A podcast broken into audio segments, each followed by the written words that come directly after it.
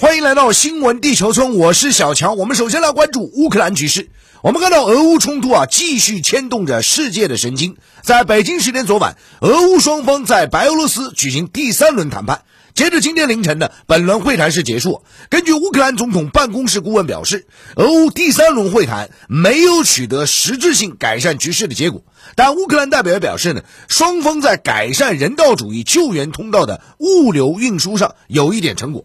那么在会谈稍早前呢，俄罗斯军队在乌克兰多个城市啊是实行安静模式，并开放人道主义通道。针对当前局势，俄罗斯外交部发言人扎哈罗娃昨天表示，在土耳其领导人倡议下，十号土耳其举办的相关外交论坛期间，俄罗斯外长拉夫罗夫会与乌克兰外长进行接触，届时会谈将在土耳其外长的参与下进行。另据俄塔社报道称，俄总统新闻秘书佩斯科夫昨天表示，俄方已经通知乌克兰，如果基辅满足俄方条件，莫斯科可以随时终止军事行动。但佩斯科夫强调，俄罗斯将完成对乌克兰的去军事化目标。乌克兰应该承认克里米亚属于俄罗斯，并承认乌克兰东部顿涅茨克和卢甘斯克是独立国家。此外，乌克兰应该修改宪法，并放弃加入任何集团的要求。那此前我们看到的乌克兰谈判代表团成员阿拉哈尼亚曾表示，在领土完整方面，乌克兰不会向俄罗斯妥协。而除了上述问题之外呢，乌克兰愿意讨论任何其他问题。同时呢，北约国家目前不准备讨论乌克兰加入北约问题，在近五年或十年里，北约都没有这样准备。乌克兰愿意讨论非北约安全模式。那可以说呢，眼下各方围绕乌克兰局势的博弈啊，仍在进行中。那面对西方及其盟友不断加码严厉制裁呢，俄罗斯政府昨天公布不友好国家和地区名单进行反击。另据俄国防部昨天透露，有证据显示，临近俄罗斯边境的几个美国资助的乌克兰生物实验室曾从事生化武器研发，美国对乌克兰生物实验室的资助额超过两亿美元。此外，截至昨天，俄罗斯特别军事行动已摧毁两千三百九十六处乌克兰军事基础设施。另一边，乌克兰方面则认为，俄罗斯可能在积聚资源，准备攻占乌克兰首都基辅。此外，美国国务卿布林肯昨天称，乌克兰已经为总统泽连斯基身亡定计划。值得注意的是，在过去两天，美国多家媒体报道一条消息，那就是美国国务卿布林肯称，已经给波兰开了绿灯，允许波兰向乌克兰提供战机。不过呢，波兰政府是予以否认和澄清的，同时明确否认啊有战机从波兰境内起飞前往乌克兰执行战斗的任何报道。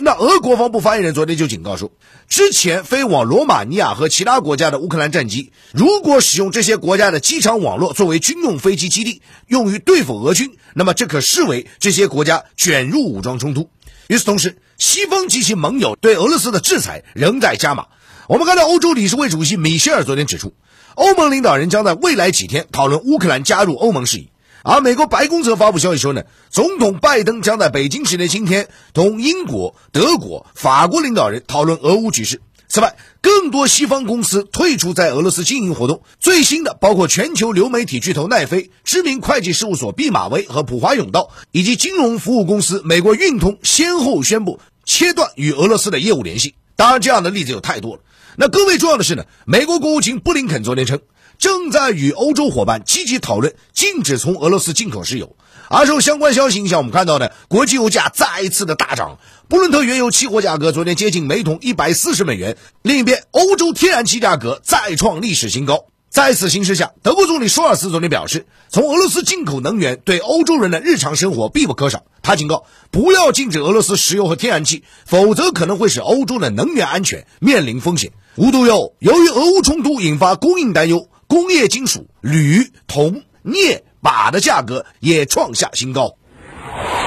好，继续来快速了解一组环球要闻资讯。根据美国约翰斯霍普金斯大学昨天发布的统计数据显示，在新冠疫情爆发的第三个年头，全球新冠肺炎死亡人数突破六百万关口。美联社昨天报道称，这一数据在提醒人类，尽管全球各地人们正在摘下口罩、恢复旅游、企业重新运营，但新冠肺炎疫情依旧存在。有专家表示，没有接种疫苗仍然是新冠致死率高的原因之一。路透社称，全球疫苗接种差距继续存在。相关数据显示，低收入国家只有百分之六点九五的人完全接种了疫苗，高收入国家这一比例高达百分之七十三。不过好消息是，非洲在上个月底的每日接种量已超过欧洲。另外再来看亚太地区局势方面，澳大利亚总理莫里森昨天发表外交政策演讲称，作为美英澳核潜艇项目一部分，堪培拉决定斥资至少一百亿澳元，在澳大利亚东海岸建造一个大型的新潜艇基地，以停靠该国未来的核潜艇，并方便美英核潜艇访问。有观点认为，澳大利亚总理莫里森此举是希望在即将到来的大选前提高本党支持率。还有分析称，澳大利亚几十年来首次宣布要斥资建造大型基地，暴露了堪培拉决心跟随美国对抗第三方意图。此前，根据去年签署的 AUKUS，也就是美英澳三边安全伙伴关系协议，澳大利亚计划在美国和英国协助下，在未来几十年打造一支核潜艇舰队。澳大利亚政府表示，建造新基地的初步工作预计将在二零二三年底完成。啊，接着来看韩国大选方面，在三月九号，也就是明天，韩国总统选举投票即将到来之际，围绕谁将成为该国下届总统的角逐，异常的焦灼。而由于此次选举首次将选民范围扩大至十八岁公民，年轻选民的群体规模比以往任何时候都大。所以，基于此，在两位主要总统候选人执政共同民主党的李在明和保守派政党国民力量党尹锡悦之间做出选择，很可能将由一个具有高度不可预测性的群体决定，那就是年轻选民。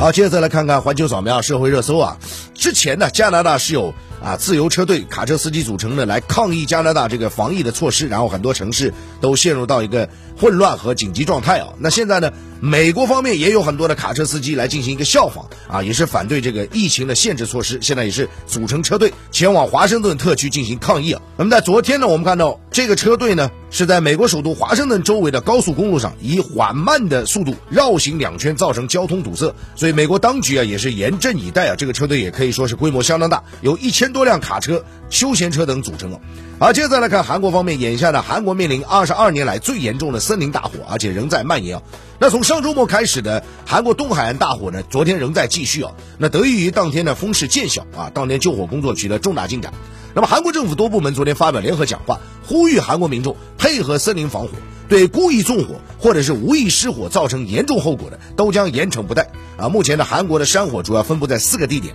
烧毁的面积相当于首尔面积的三分之一。